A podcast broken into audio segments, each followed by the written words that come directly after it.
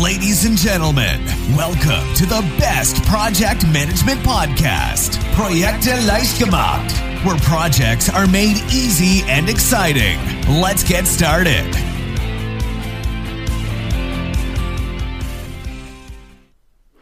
Hallo, hallo, hier ist Andrea vom Projekte Leichtgemacht Podcast. Wir sind mitten im Sommer, vielleicht bist du gerade im Urlaub, aber das Schöne ist ja, du kannst diese ganzen Folgen auch im Nachhinein hören.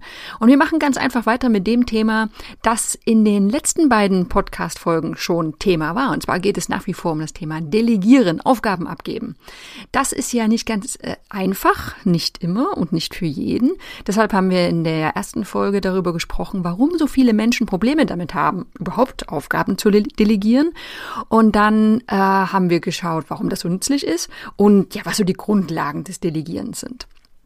So, und jetzt schauen wir in dieser Folge mal drauf, ähm, wie das denn so ist, wenn du jetzt super motiviert wärst, jetzt deine Aufgaben abzugeben, du es mal probieren möchtest, aber nicht so richtig weißt, wie du denn jetzt vorgehen sollst.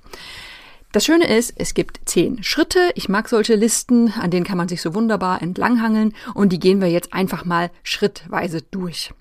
So, auf geht's. Erster Schritt zum Delegieren. Prüfe deine Einstellung. Ne? Äh, das kam sehr viel rüber in den letzten beiden Folgen. Einfach mal als Erinnerung. Du bist nämlich nicht der einzige Mensch auf dieser Erde, die Dinge gut erledigen kann. Und manche haben wirklich ein Problem damit. Ja, die glauben natürlich schon, die anderen haben auch was drauf, aber speziell diese Sache, die kann ich doch eigentlich am besten. Wichtig also, deine Einstellung. Du musst auf dein Team vertrauen, du musst darauf vertrauen, dass du fähige Leute hast.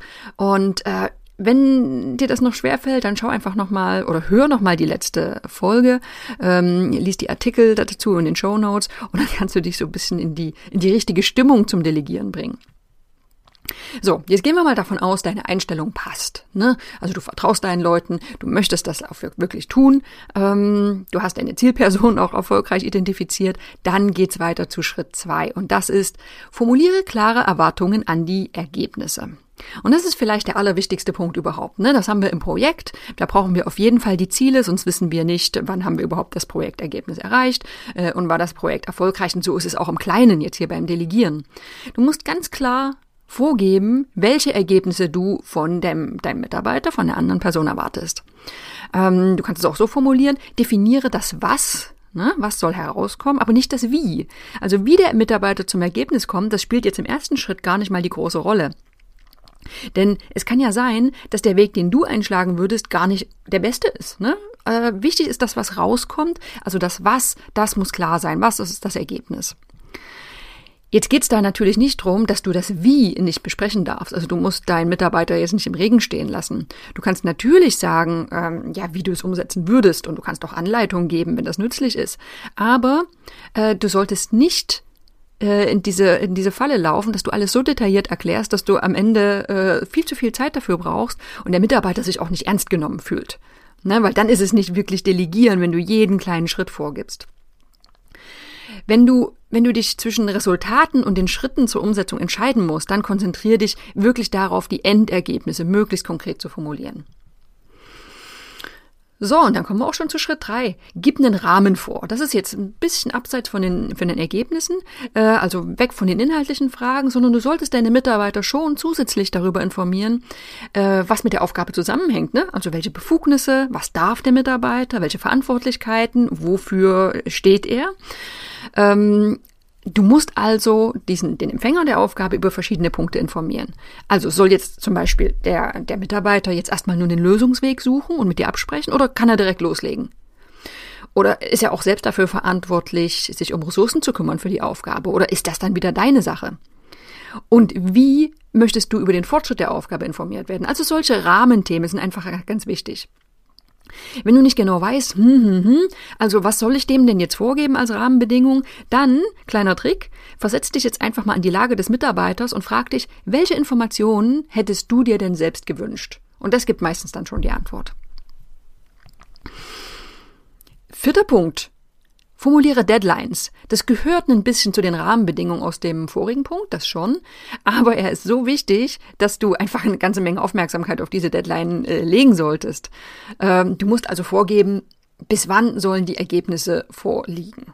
Ja, also am besten gib ein konkretes Datum vor, auch wenn das vielleicht noch nicht ganz klar ist. Du kannst es ja durchaus noch verschieben. Aber im ersten Schritt schaffen feste Termine ganz einfach Verbindlichkeit und die hilft allen weiter. Wenn das größere Aufgaben sind, die du abgibst, dann mach's wie ein Projekt, ne, sobald es groß und unübersichtlich wird, zerteile es in kleine Abschnitte, gib Meilensteine, Zwischentermine vor, an denen du dann auch Zwischenergebnisse überprüfen kannst. So, jetzt haben wir die ersten vier Punkte schon, schon abgehakt. Ich fasse nochmal zusammen. Das äh, macht es ein bisschen äh, überschaubarer. Das erste war, prüfe deine Einstellung. Ne? Du musst wirklich bereit sein, äh, delegieren zu wollen. Dann formuliere klare Erwartungen an die Ergebnisse, Zielvorgabe. Ne? Gib aber auch einen Rahmen vor, in welchem Bereich darf sich denn der Mitarbeiter bewegen. Und viertens formuliere Deadlines, bis wann sollen denn Dinge fertig sein.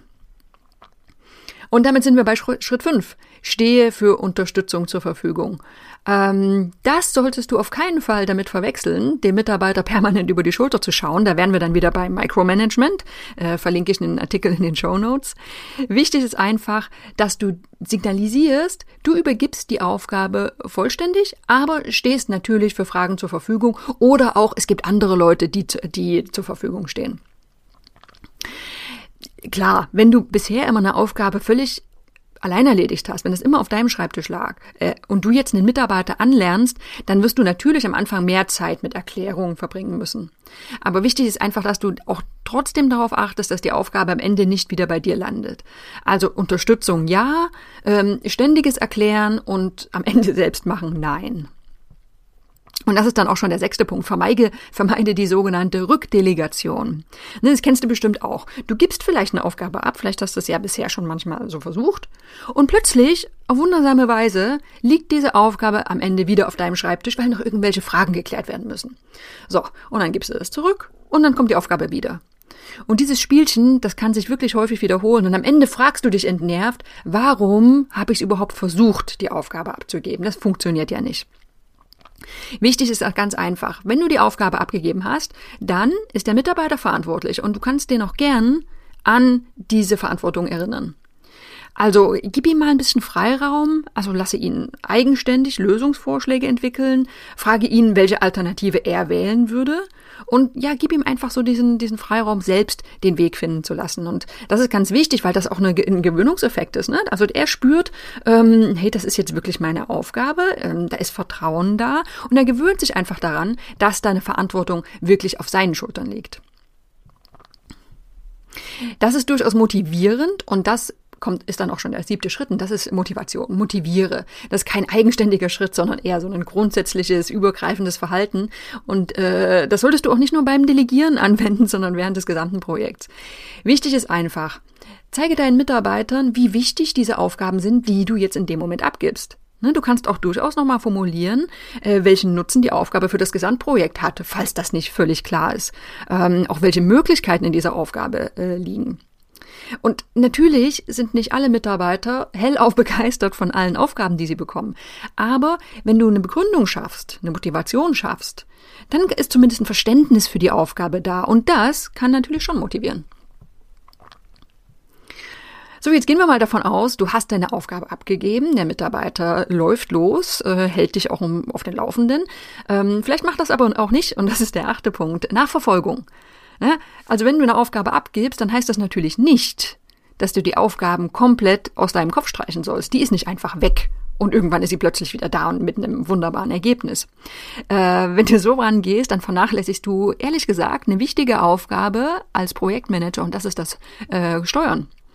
Ne? Also du hast ja vorher im Rahmen, in den Rahmenbedingungen definiert, in welcher Form du über Fortschritte informiert werden möchtest und auch woran du diese Fortschritte festmachst, vielleicht an kleinen Meilensteinen, Zwischenergebnissen. Ne, stell dir vor, also wenn es eine größere Aufgabe ist, kannst du da einfach Mini-Termine vorgeben, so, ja, oder Zwischentermine vorgeben, als würdest du so ein kleines Mini-Projekt leiten. So, und wenn du Zwischenschritte definiert hast, dann ist es natürlich gut, weil du ein gutes Gefühl bekommst. Ne? Du siehst, es geht voran, dann werden auch Zwischenergebnisse erreicht. Ähm, gibt immer so eine Sollbruchstelle, so die Möglichkeit für den Mitarbeiter mal Fragen zu stellen. Äh, und es ist einfach ein klarer Rahmen, in dem ihr euch alle bewegen könnt. Nachverfolgung ist also ganz wichtig, vor allem für Leute, die bisher Schwierigkeiten hatten zum Delegieren. Das ist einfach so ein, so ein schöner Kontrollpunkt. Ne? So, neunter Punkt. Prüfe das Ergebnis. Jetzt sind wir schon ziemlich am Ende von deinen vielleicht ersten äh, Delegationsaktionen. Ähm, wichtig ist natürlich auch immer diese, diese, das ist wieder eine Einstellungssache. Du hast jetzt eine Aufgabe oder einen Teilbereich an den Mitarbeiter abgegeben, aber du trägst natürlich die Projektverantwortung. Ja, der Mitarbeiter trägt äh, die Verantwortung jetzt für diese Einzelaufgabe, aber das Gesamtprojekt, das liegt bei dir. So, das heißt natürlich, dass die Ergebnisse der Aufgabe von dir auch kontrolliert werden sollten oder müssen. Ähm, das machst du in deinem eigenen Interesse. Ne? Du möchtest natürlich wissen, ob die Aufgabe so erledigt wurde, wie sie gebraucht wird, einfach im Projekt. Aber auch für den Mitarbeiter ist es sehr nützlich. Denn der kriegt natürlich eine Möglichkeit zum Feedback. Ähm, es können auch äh, Verbesserungsmöglichkeiten erwähnt werden, Tipps oder auch Fehler. Fehler. Du solltest nur vollständige Ergebnisse akzeptieren, hinter denen du auch wirklich stehen kannst. Ne? Du willst ja Aufgaben auch auf Dauer abgeben und auf, dich auf die Qualität verlassen können. Wenn du jetzt so eine halbgare Aufgabe akzeptierst und sagst, na ja, passt schon, aber den Rest mache ich jetzt noch selbst, das ist nicht Sinn der Sache. Also es kann sein, dass es am Anfang noch nicht ganz geklappt hat, dass da noch ein bisschen was zu tun ist. Äh, umso wichtiger ist, dass du das Ergebnis prüfst, dass du es aber auch kommunizierst, was vielleicht noch fehlt und ihr gemeinsam überlegt, wie es das nächste Mal besser laufen kann. Ähm, Idealfall, du hast messbare Kriterien festgelegt, sodass du auch ganz klar entscheiden kannst, ist die Aufgabe jetzt so erledigt, wie ich sie haben wollte.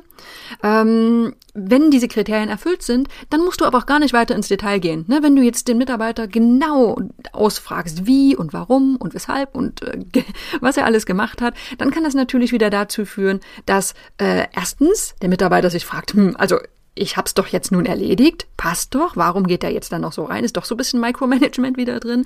Und es kann natürlich auch dazu führen, dass von der Zeitersparnis, die du dir erwünscht hast, gar nicht mehr so sehr viel übrig bleibt. Also ja, messe natürlich die Ergebnisse, aber dann ist auch mal gut und du musst nicht weiter in alle Details gehen. Und dann sind wir auch schon beim zehnten Punkt. Nicht nur beim Delegieren, Wertschätzung, ne? positives Feedback. Ähm, offizielle Anerkennung. Du kannst deutlich auch mal vor, vor dem Team sagen, wem bestimmte Ergebnisse zu verdanken sind.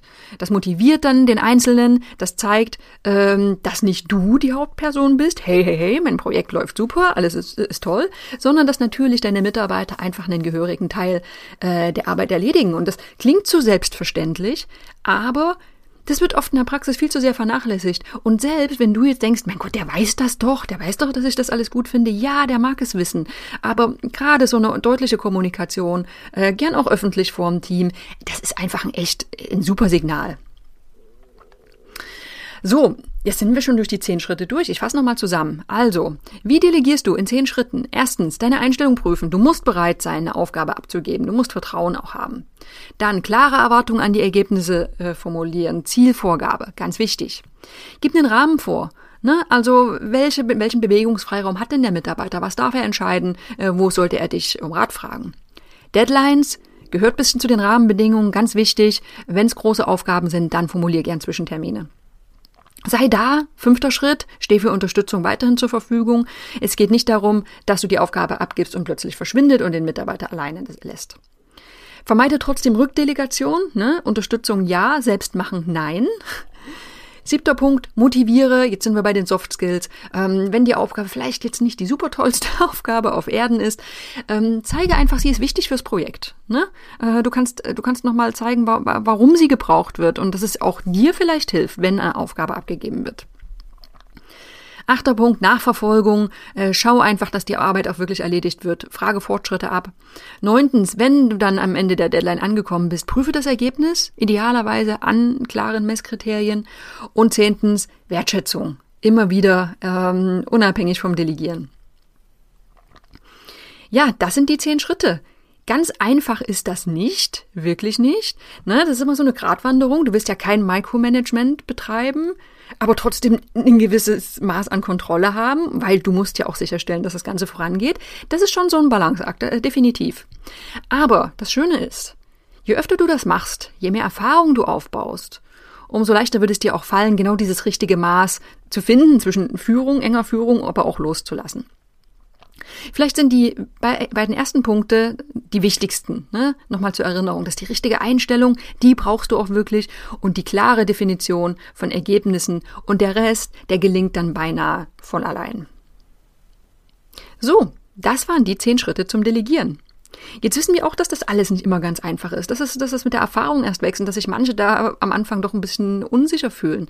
Ähm, wenn du das Gefühl hast, hey, ich könnte da noch echt ein bisschen mehr Background Information brauchen, äh, dann lege ich dir wirklich wärmstens die Projektmanagement-Ausbildung der ITTP ans Herz. Da gibt es spezielle Module zum Thema Führung, zum Thema Teams, zum Thema Kommunikation, Motivation. Das sind genau die Dinge, die du brauchst. Das, ist so, das sind so die Basics als Projektleiter. Ähm, Schau es dir an, ich verlinke in den Show Notes und äh, dann hoffe ich, dass wir uns in der nächsten Woche wieder hören. Bis dahin. This podcast is presented by ITTP, Virtual Education for Professionals. Learn all about project management, online, flexible, and of course, 100% auf Deutsch.